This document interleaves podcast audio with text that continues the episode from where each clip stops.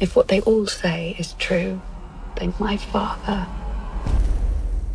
is burning in hell right now. Uma mulher brilhante, inteligente e livre. Assim ficou conhecida Eleanor. Mas esta não era uma mulher qualquer, tratava-se apenas e só da filha mais nova do filósofo e sociólogo Karl Marx. Ela foi das primeiras mulheres a vincular o feminismo e socialismo e participava ativamente nas reivindicações das trabalhadoras pelos direitos das mulheres e pela abolição do trabalho infantil. Parte da vida de Eleanor chegou ao cinema pela mão da realizadora Susana Nicarelli. O que é mais interessante é viver sem os estereótipos, sermos nós próprios. Ela era uma mulher livre, não vivia para agradar aos outros, tinha a sua vida e as suas convicções. Mesmo no amor, teve uma vida desastrada, mas teve o que queria. Eleanor Marx, there are legends about you resisting to a long police interrogation.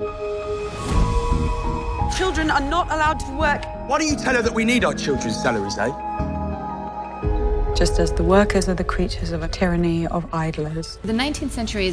Para nós, o século XIX parece um período muito distante, mas na realidade foi um período recheado de grandes energias e ideias.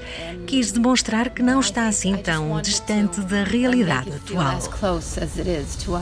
Em 1883, Eleanor conhece Edward Havling. A sua vida é destruída por uma apaixonada mas trágica história de amor. Este era o maior fraco de Eleanor. I felt that there was an urgency in telling her story.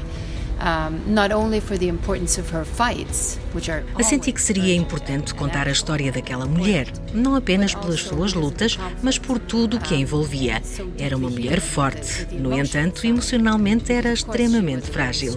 Escolhia sempre o homem errado. Achei que era uma história muito real e ao mesmo tempo irónica. Talvez fosse interessante explorar estas diferenças, as diferenças entre a razão e a emoção. Um filme biográfico sobre Jenny Julia Eleanor, que viveu entre 1855 e 1898, escrito e realizado por Susana Nicarelli. É um filme biográfico sobre Jenny Julia Eleanor, lá está, sobre Marx. No, I've never been happy.